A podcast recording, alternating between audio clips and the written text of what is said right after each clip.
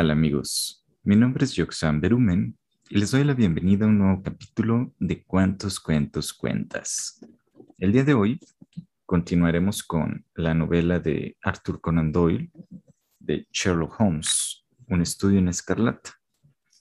Continuaremos con el capítulo número 3 que se titula así.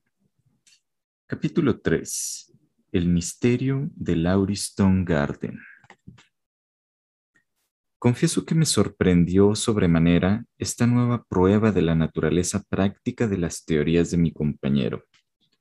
Mi respeto por su capacidad de análisis aumentó maravillosamente. Sin embargo, todavía permanecía en mi mente una sospecha al acecho de que todo era un episodio preestablecido con la intención de deslumbrarme. Aunque el objeto terrenal que podría tener al acogerme estaba más allá de mi comprensión. Cuando lo miré, había terminado de leer la nota y sus ojos habían asumido una expresión vacía sin brillo que mostraba abstracción mental. Entonces yo le pregunté, ¿cómo diablos dedujo, usted eso? ¿Deducir qué? repuso petulantemente. Eh, sí, que era un sargento retirado de la infantería de marina.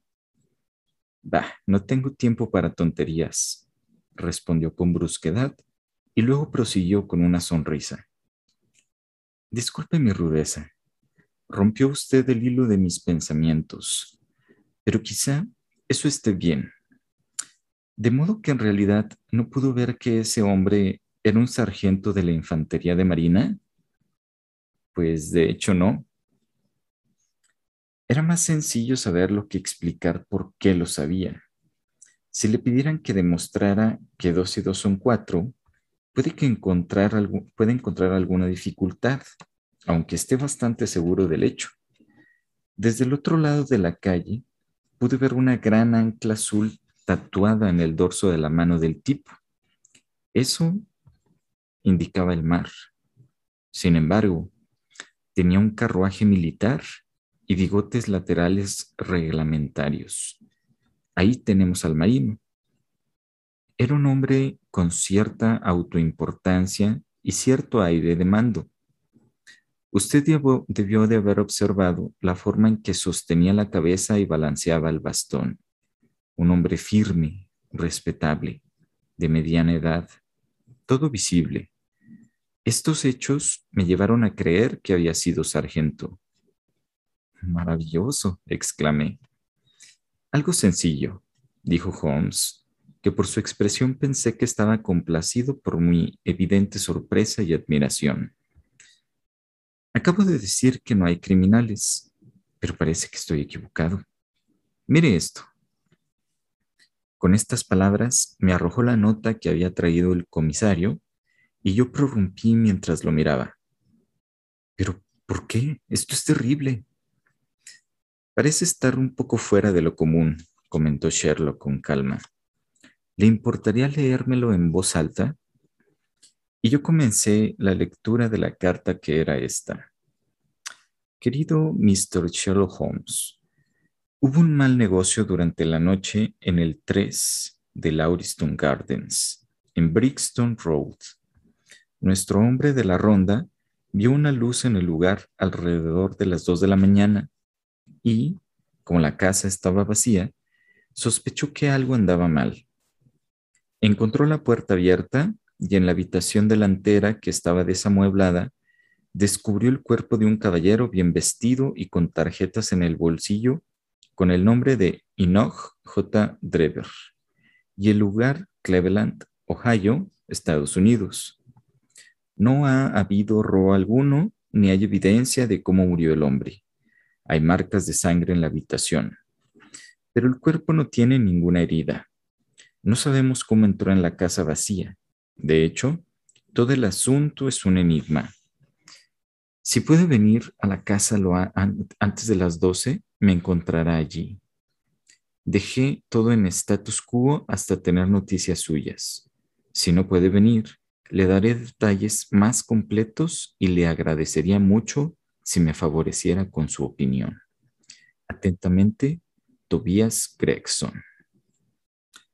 Gregson es el más inteligente de los Scotland Yarders, comentó mi amigo. Él y Lestrade son los elegidos entre muchos. Ambos son rápidos y enérgicos, pero sorprendentemente convencionales. Ellos también tienen sus cuchillos entre sí. Son tan celosos como un par de bellezas profesionales. ¿Habrá algo de diversión en este caso si ambos están detrás del rastro? Me asombró la forma tranquila en la que mi amigo continuó y yo repuse. De seguro no hay momento que perder. ¿Le pido un taxi? No estoy seguro de si iré. Soy el diablo más perezoso que jamás haya existido en zapatos de cuero. Claro, cuando me sienta bien, porque a veces puedo ser bastante ágil. Vaya, es la oportunidad que tanto anhelaba, ¿no? Mm, querido amigo mío, ¿es, ¿eso qué importa? Suponiendo que resuelvo todo el asunto, puede estar seguro de que Gregson, Lestrade y compañía se llevarán el crédito total, el resultado de ser un personaje no oficial. Sí, sabe que soy superior y me lo reconocen en privado, pero se cortaría la lengua antes de admitir ante una tercera persona mi superioridad. Aunque podríamos ir y echar un vistazo, yo lo resolveré por mi cuenta. Así puedo reírme de ellos si no tengo nada más por ahora. Bien, venga conmigo. Entonces se apresuró a ponerse el abrigo y se movió de un modo que mostraba como un ataque de energía había reemplazado la apatía y me ordenó. Coja su sombrero, Watson. ¿Cómo? ¿Quiere que vaya con usted? Sí, si no tiene nada mejor que hacer. Un minuto después, estábamos los dos en un carruaje conduciendo furiosos por Brixton Road. Era una mañana nublada en que un velo pardo colgaba sobre los techos de las casas, luciendo como un reflejo de las calles color barro. Mi compañero estaba de muy buen humor y parloteaba sobre los violines de Cremona y la diferencia entre Stradivarius y un Anmanti.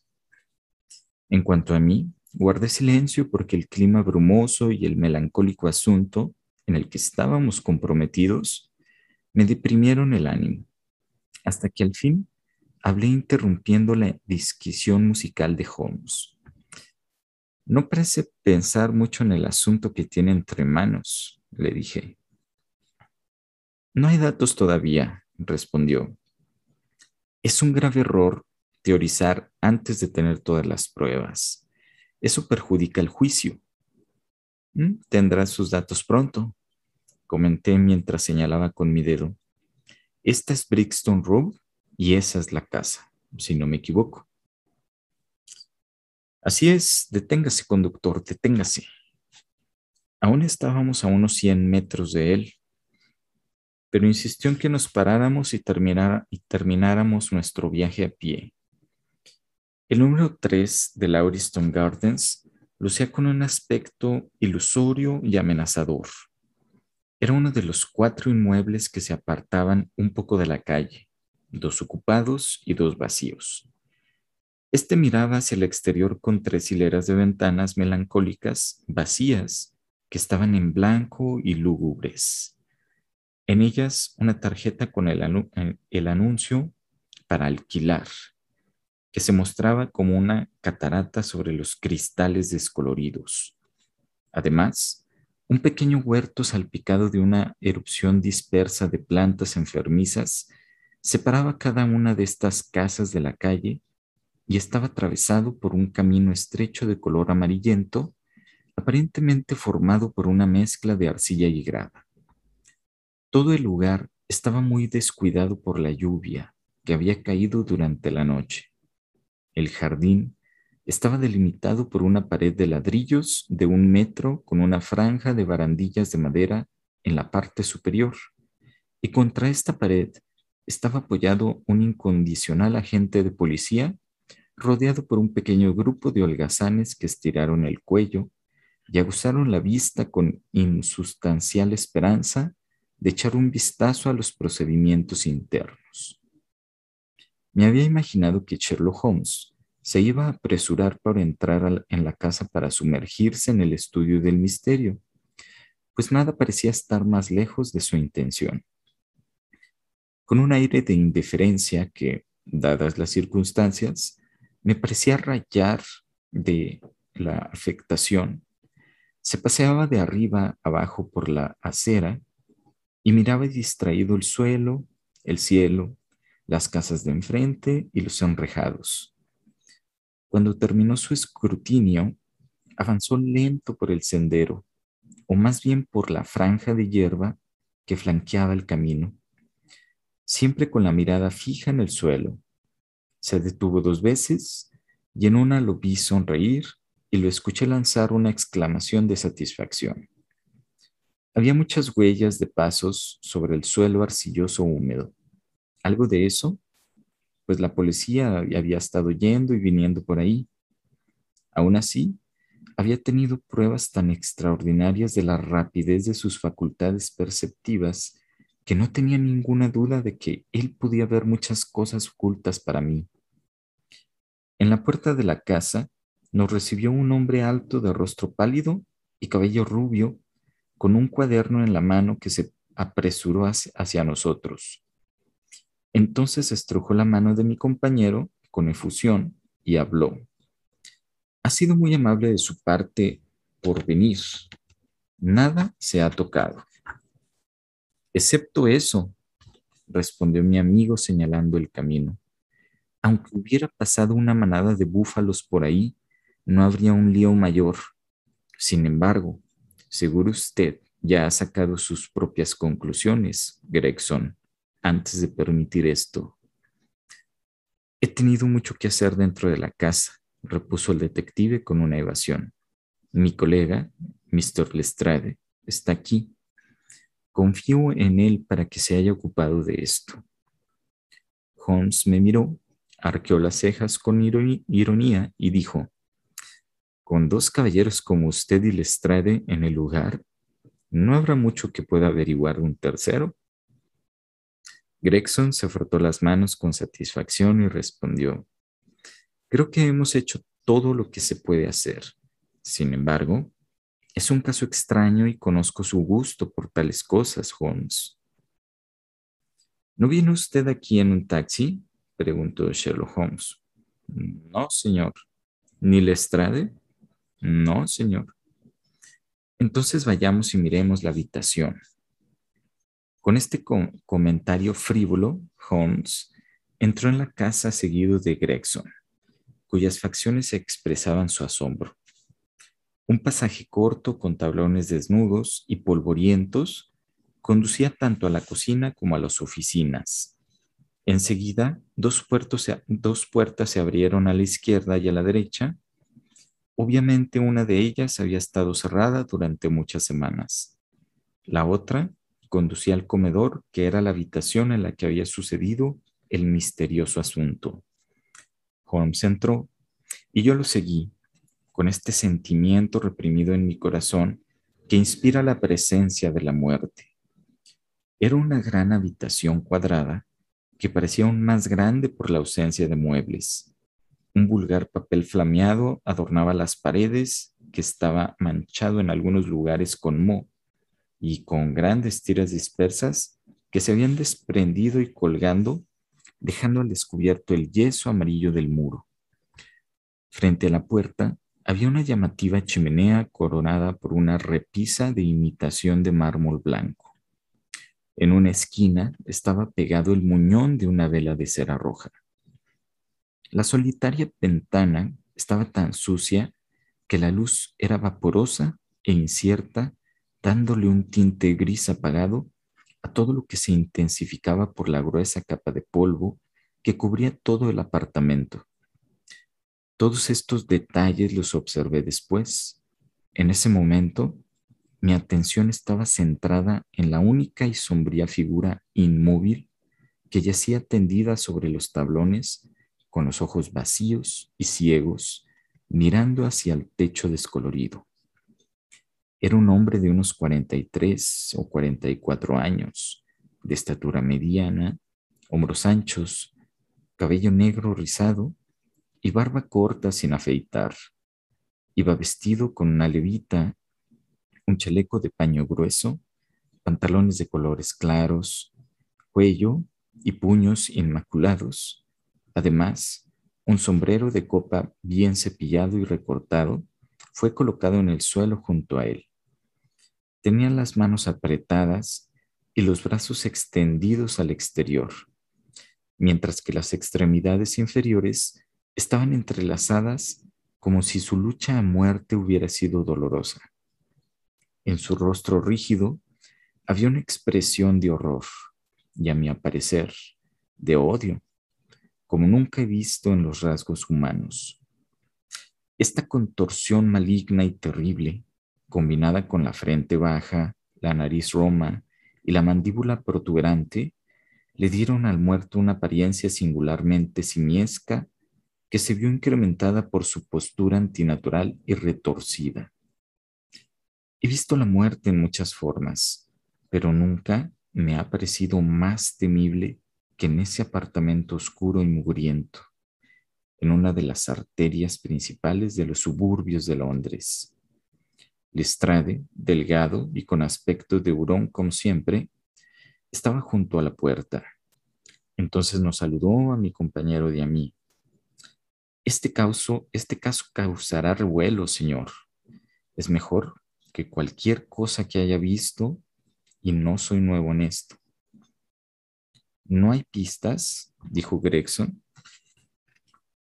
Ninguna en absoluta, intervino Lestrade.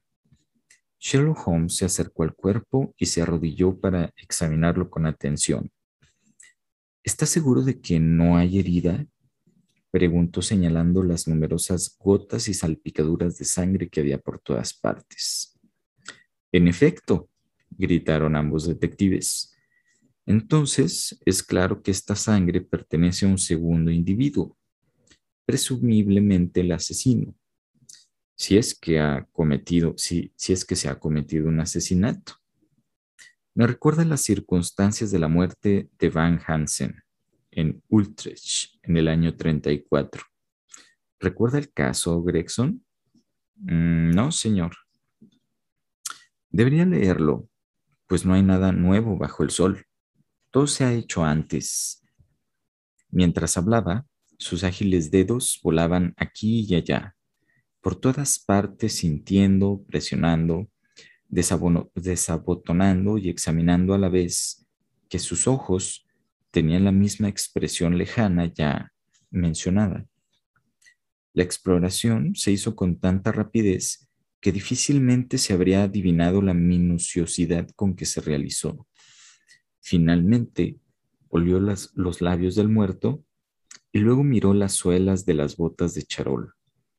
Entonces preguntó, ¿no se ha movido en absoluto? Mm, no más de lo necesario para los fines de nuestro examen. Muy bien, pueden llevarlo a la morgue ahora, dijo. No hay nada más que aprender de él. Gregson tenía una camilla y cuatro hombres a su mando. Con su llamada entraron en la habitación. Enseguida el extraño fue levantado y retirado. Mientras lo levantaban, un anillo tintineó y rodeó por el rodó por el suelo. Lestrade lo agarró, lo miró con ojos desconcertados y gritó, ha habido una mujer aquí. Es el anillo de bodas de una mujer. Lo sostuvo en la palma de su mano mientras hablaba. Todos nos reunimos a su alrededor y lo miramos. No cabía duda de que esa sortija de oro había adornado una vez el dedo de una novia. Hmm, esto complica las cosas, dijo Gregson. Dios sabe que ya era bastante complicado. ¿Está seguro de que no lo simplifica? observó Holmes. No hay encontrar, no, no encontraremos nada mirándolo. ¿Qué encontró en sus bolsillos?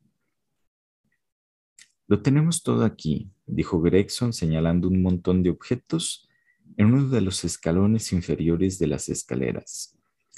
un reloj de oro número 97163 de la casa Barround en Londres, una cadena Albert de oro muy pesada y sólida, un anillo de oro con dispositivo masónico, un alfiler de oro con cabeza de bulldog y ojos de rubíes, un tarjetero de cuero ruso con tarjetas de Enoch J. Trevor de Cleveland, correspondientes a las iniciales de EJD, bordadas en ese lienzo, dinero, suelto por el valor de 7 libras y 13 chelines, sin monedero, una edición de bolsillo del Decamerón de Boccaccio, con el nombre de Joseph Stangerson en la hoja, dos cartas, una dirigida a E.J. Drever y la otra a Joseph Stangerson.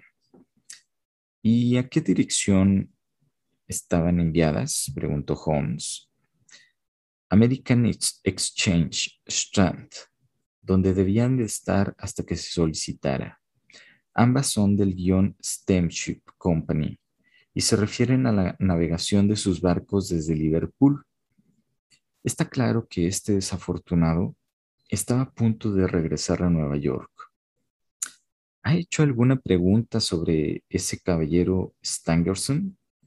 Lo hice de inmediato, señor, dijo Gregson. Se han enviado anuncios a todos los periódicos y uno de mis hombres ha ido al American Exchange, pero todavía no ha regresado. ¿Ha enviado a Cleveland? Telegrafiamos esta mañana. ¿Cómo redactó sus preguntas? Simplemente detallamos las circunstancias y dijimos que nos alegraría recibir cualquier información que pudiera ayudarnos.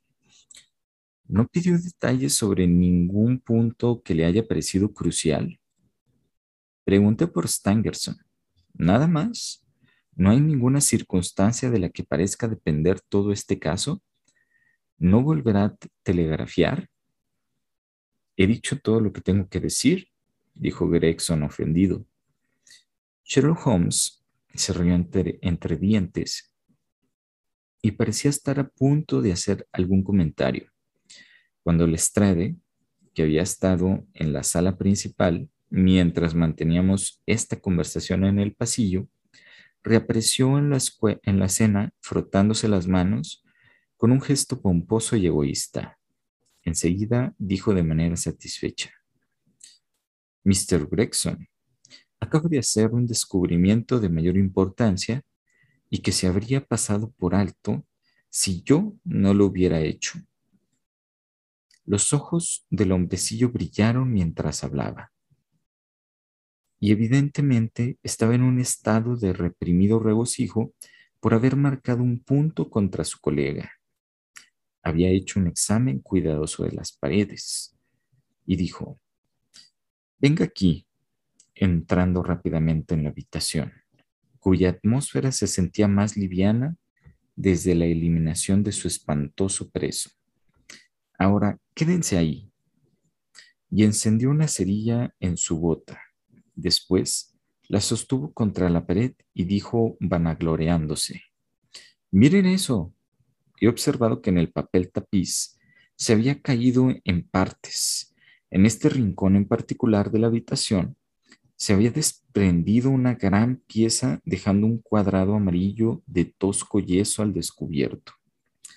Al otro lado de este espacio vacío, había garabateado con letras rojo sangre una sola palabra, Rachi. Entonces gritó el detective con aire de showman exhibiendo su espectáculo. ¿Qué piensan ustedes de eso? Esto se pasó por alto porque estaba en el rincón más oscuro de la habitación y nadie pensó en mirar allí. El asesino lo ha escrito con su propia sangre. Mire esta mancha que ha escurrido por la pared. Eso elimina la idea del suicidio de todos modos. ¿Por qué se eligió esa esquina para escribirlo? Se lo diré.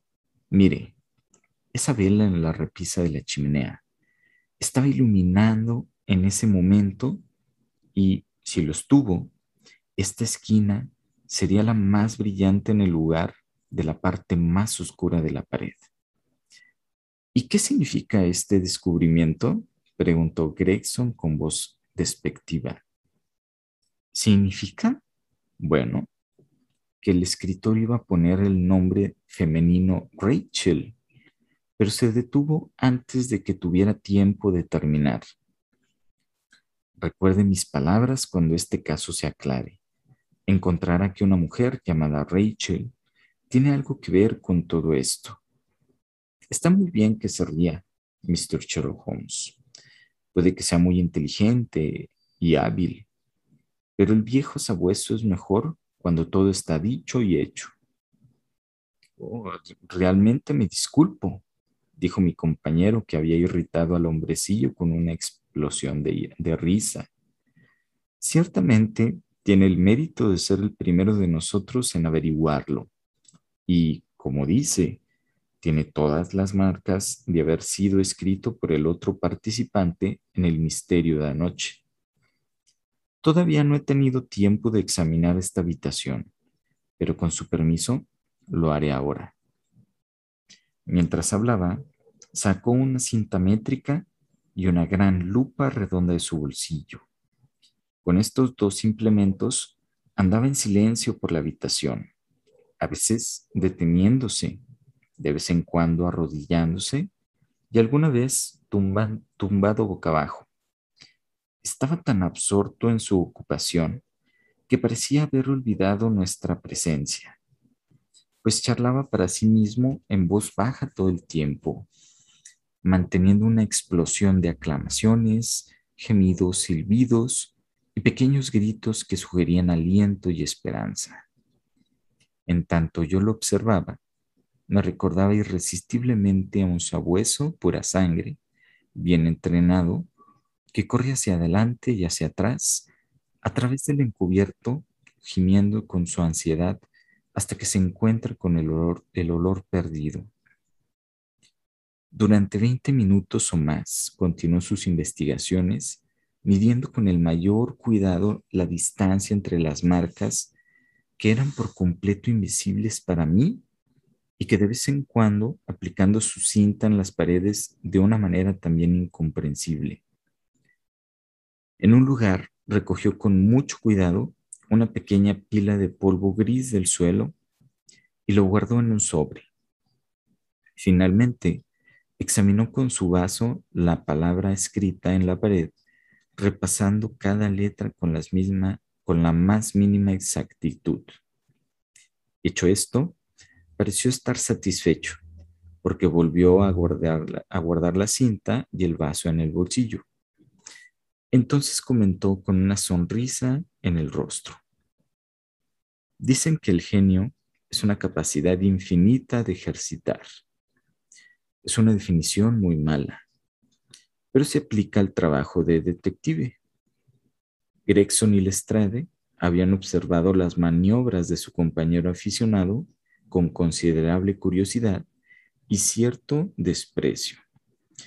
Evidentemente, no se dieron cuenta del hecho que yo había empezado a notar de que las acciones más pequeñas de Sherlock Holmes estaban por completo dirigidas hacia un fin definido y práctico.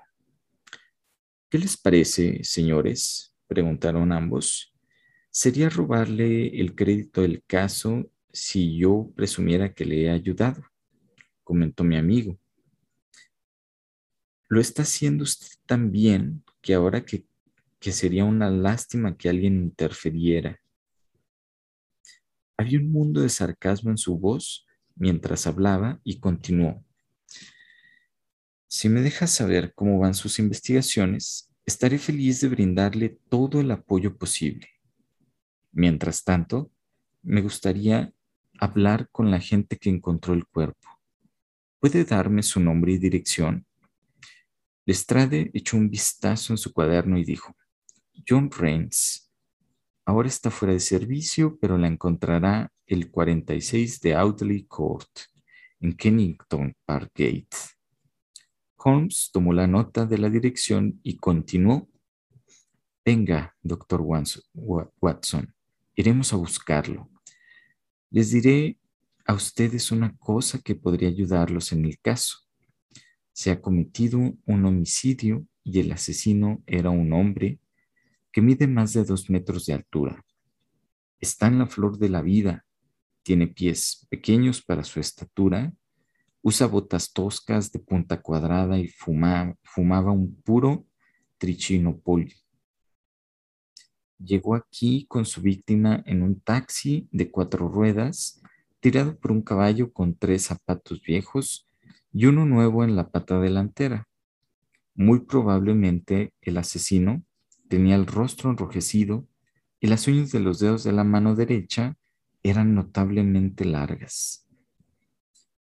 Estas son solo algunas de las observaciones, pero pueden ayudarles. Lestrade y Gregson se miraron el uno al otro con una sonrisa de incredulidad. Enseguida preguntó el primero, si este hombre fuera asesinado, ¿cómo sucedió? Mm, veneno, repuso Sherlock Holmes secamente y se alejó agregando. Otra cosa, Lestrade, Rache es la palabra alemana para venganza. Así que no pierda el tiempo buscando a Lady Rachel. Cual disparo de flecha parta se alejó, dejando a los dos rivales con la boca abierta detrás de él. Y fin. Ese sería el final del capítulo número 3 de Un estudio en escarlata.